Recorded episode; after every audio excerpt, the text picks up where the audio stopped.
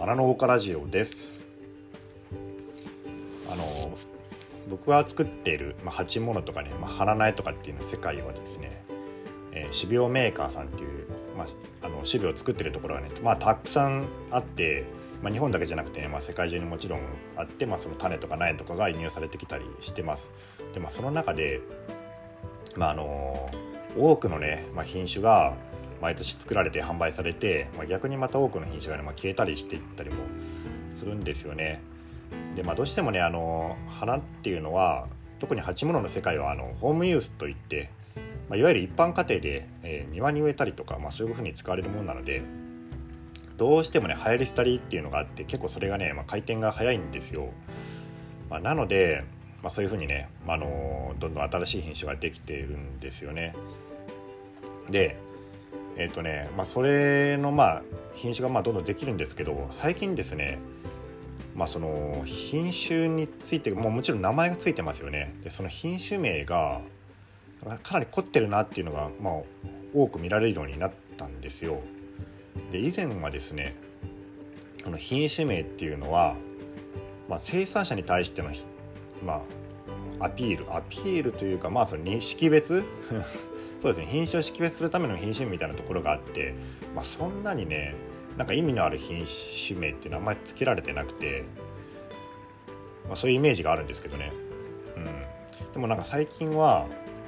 そうですね。そのやっぱメーカーメーカー内って言って、えー、例えばね、まあ、大手だったらサントリーとかキリンキリンは今もやってんのかな？ちょっとわかんない。昔やってましたけどねキリンフラワーズって。で、まあ、サントリーさんとかが、うん、あのサフィニアとかね、えカルフォルニアローズとか花手まりとかね、まあ、あの辺のものを販売してそれがヒットしたぐらいからですねその品種名っていうのがあの生産者に対してのその品種名じゃなくてうんとね消費者に向けて、まあ、商品名としての品種名って言ったらいいんですかね、まあ、そういう位置づけになってることが、まあ、多くなってると思います、まあ、なのでちゃんと名前をまあ、つけますっていうことでねさっき言ったようなそのカリフォルニアローズとかねあれインパチェンスなんですけど、えー、なんかそういう花みたいな感じの認識をね持って買ってる人もいるかもしれないですね。でまあ中にはですね、まあ、そういう、まあ、メーカーさんが、まあ、販売してる苗じゃなくて普通のまあ未生系の苗とか、まあ、今までと同じような、まあ、花苗なんかでも農家自身が自分の商品をこうブランディングするのに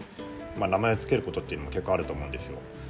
まあ、例えば例えばっつってもあれですけど、まあ、エコフラワーとかね、まあ、九州にもありますけど作ってる人が。あれはただの、まあ、花なんだけど自分の作ってる花はね、まあ、どういう技術を使ってるのかちょっと詳しく知らないけど、まあ、エコフラワーだよってそのエコだよって感じで、あ、自分のところの商品にエコフラワーっていうのつけたりとかですね。まあ分かりやすい例で言うと、まあ、野菜なんかでもなんなんとかちゃんの元気野菜とかね、まあ、よく、えー、あるじゃないですかそういうのが。なんとか生き生き新鮮なんとかみたいなね。あのそういうのとかあとはたまたですね、まあ、地名。えーとねまあ、有名な土地だったらそこを、まあ、使って、え、商品名をつけたりすることもあると思いますね。まあ、花だったらね、えー、例えば大分だったら、まあ、湯布院とか、まあ、九重とか、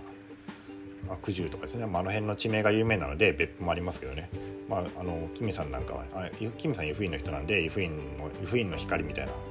なんかそんな感じで名前付けて売ったりしてます。まあ、そんな感じでねあのやっぱ花の場合特になんですけど、うん、商品名も含めて、まあ、その商品の価値っていうところがあると思うんですよ。まあ、まあ、例外的に野菜の場合でもほらいちごとかトマトなんかはやっぱありますけどねトマトなんかはあのアイコアイコとか、まあ、あの辺から変わってきましたよねアイコはヒットして、えー、そうですね今だったら、うん、なんとかルビーとかね思いつかばないな。なんとかレッド。うん。ぷよ姫とかねああいうのがありましたよね。いちいちごじゃないトマトでね。ぷよ姫とかあったり。いちごはねやっぱり品種名で売られますよね、うん、大分だ大分っていうか九州だったらあのアマオとか佐賀ほのかとかね。大分やったらまあもう今誰も大分にとやってないけどえー、なんだかな。ちょっとありますよね。ちょっと忘れた。あるけど、まあ、そういう品種名で売られてることもありますけどね、まあ、花は特に特にあのそういう商品名としての品種名っていうのを最近はよくつけるよっていう感じですね、うん。まあ、商品名としてつける場合もあると。あと農家がねそれぞれに。まあ、そんな感じでちょっと前段長くなったんですけど、まあ、この僕のね今目の前に白山白山っていうね白山貿易じゃないや。もう名前買ったんだな、まあ、白山株式会社っていう、まあ、種苗のまあこのここはメーカーじゃなくて、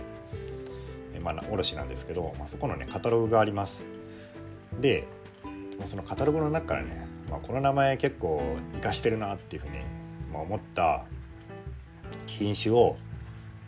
まあ、参考までにね、まあ、いくつか抜粋して紹介したいと思います。まあ、本当ね一ごく一部なんで本当いろんないい名前つけるなっての結構あるんだけど、まあ、ちょっと今日はね厳選に厳選を重ねていくつかにしときます。でねカテゴリー分けしてみたんですよね自分なりに。でまずですね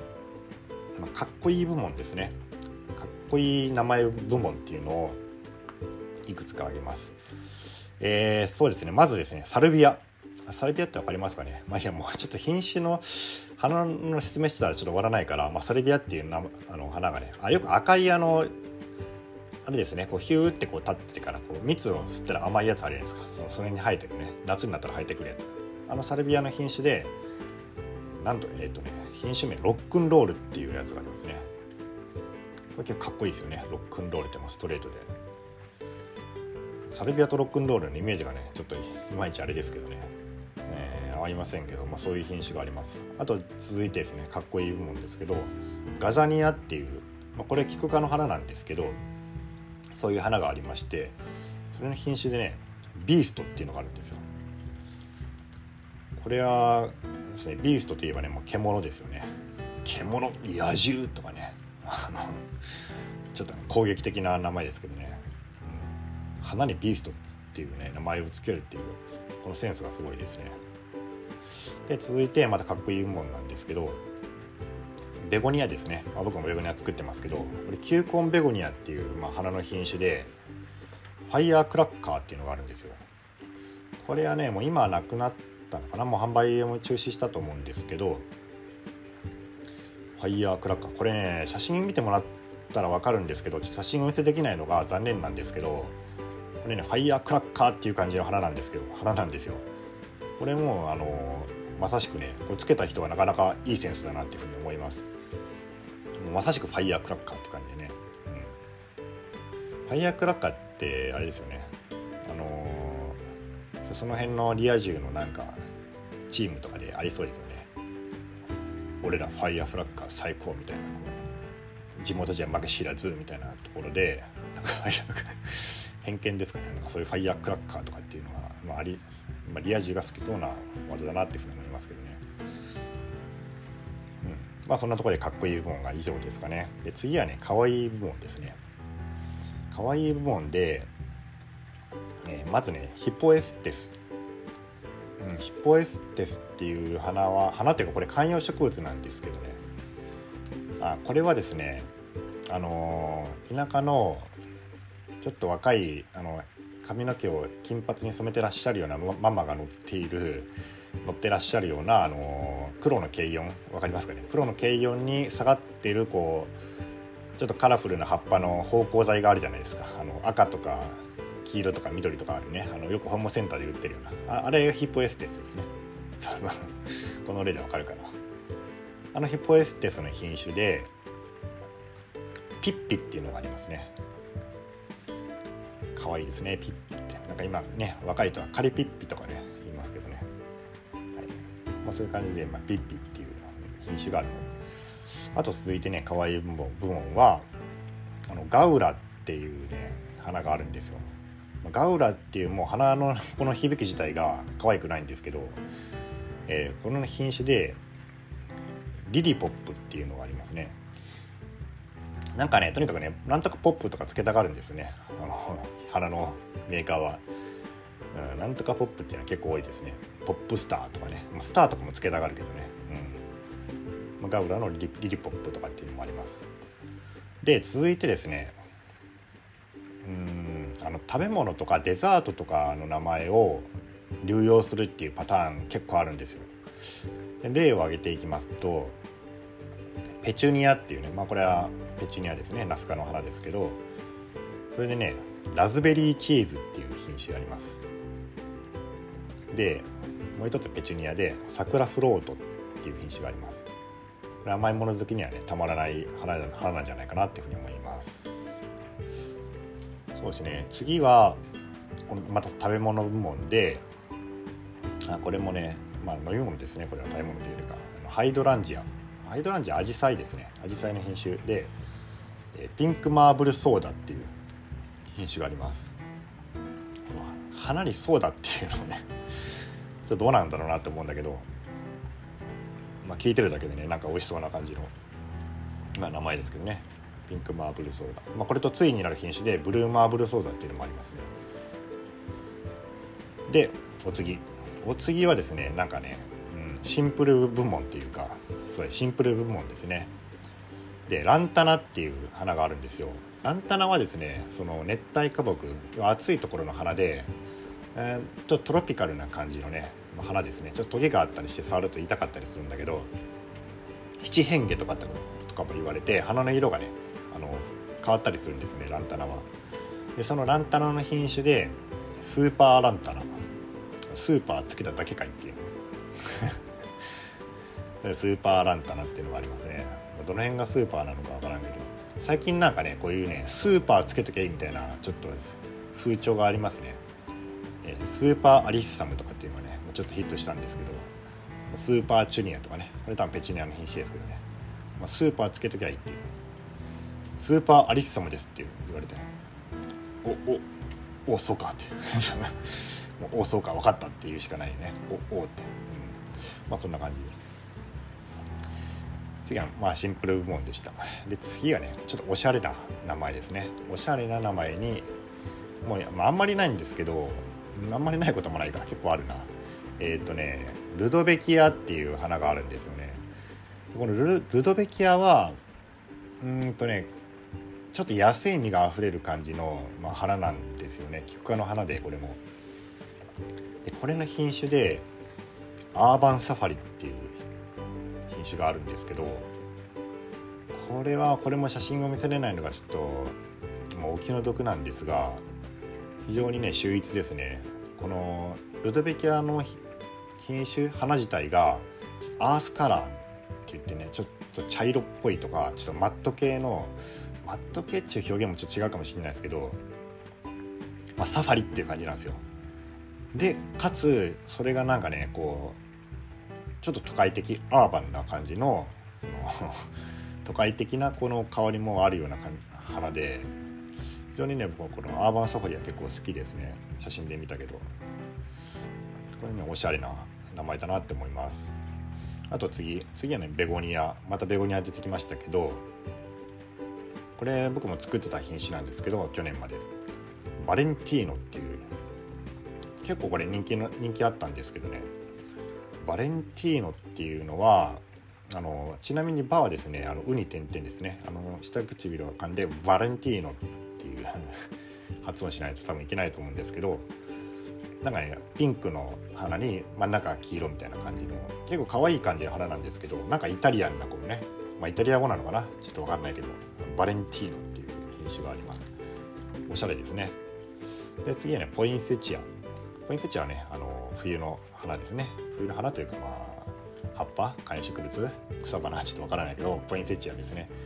ポインセチアはねもういろんないい名前あるんですけどこれいいなと思ったのがアイスパンチですね。これも結構おしゃれじゃないですか。アイスパンチって。パンチっていうのがどういう意味なのかわからないけど、まあ、パンチ拳なのかな。でもなんかこうちょっとおしゃれな感じじゃないですか、うん、アイスパンチってね。まあ、そんな感じそういうのがまあおしゃれな品種だなって思う花ですね。で次は最後です。最後にちょっと最後はあの何て言うかな、まあ、セクシーな。セクシーで、えー、まあ、ちょっとね、まあ、センシティブな名前ですね。の今風に言うとセンシティブな、まあ、表現を含んだ、えー、花が花をちょっとピックアップしました。まずですねベゴニアまたベゴニアかですね まあ僕ベゴニアベゴニアなんで、まあ、ベゴニアなんですけどベ,、まあ、ベゴニアの今度はセンパフローレンスっていう、まあ、カナン内の品種なんですけどこのベゴニアの品種でナイトライフっていうのがありますねこのナイトライフは夜の生活っていうねまあ意味なのかな。まあ黒葉なんですよね。葉っぱが黒でもうまさしくね、まあ、ナイトな感じの、えー、ちょっとねいいいい雰囲気の、まあ、花ですね。で次に、まあ、ネメシアっていう、まあ、花がありましてネメシアの品種でアロマンスっていうのがあるんですよ。でもアロマンスっていうのはアロマとロマンスをかけたその高等なあのシャレ？高等な、えー、ジョークですね。アロマンスって、うん、そういう花ですね。で最後にですねまあプリムラ桜草ですね。桜草の、まあ、オブコニカっていう品花があるんですけど、まあ、これの名前でタッチミーっていうのがあるんですね。まあ、この辺をねちょっと想像を働かせていただいて、センシティブなね、まあ、表現を含む、まあ、花の名前でした。まあ、ベゴニアの、まあ、ナイトライフからのアロマスからのタッチメイですね。まあ、この辺でが、まあ、一つ一括りになってるかなと思います。でまあ、今日はこんなとこで、まあ、終わりですね。そうなんでねあの皆さんねまあ、あの僕はあんまりしないんだけど、まあ、花を出荷したり、まあ、花じゃなくても野菜でも何でもねものを作る人はそうですけど自分が作った商品売ろうとする商品に、まあ、名前を付けるっていうのをね是非やってみたらいいんじゃないかなと思います。まあ、商標を取るかどうかっていうのまではまあそのそこまでしなくてもいい場合もあるかもしれませんけど、まあ、何かしらその、まあ、農協とかで共犯してる場合はそんな必要ないですけどねえー、まあ、一般の人に販売してる場合は何か自分なりの、まあ、さっき僕が言ったようなそのおしゃれなやつとかそれの可愛いやつとかじゃなくてもいいかもしれないですけどねまあその作ってる生産者がイメージできたりとか野菜とか花とかがイメージできるような名前を、まつけるだけで結構な購買動機につながってくるっていうことも意外とあると思うんですよ。まあそんなの意味ないとか恥ずかしいとかねまあ思うでしょうけどそうですね、まあ、そういうのをつけてみるっていうのも一つありなんじゃないかなと思います。では今日はこれで終わります。それでは皆さんごきげんよう。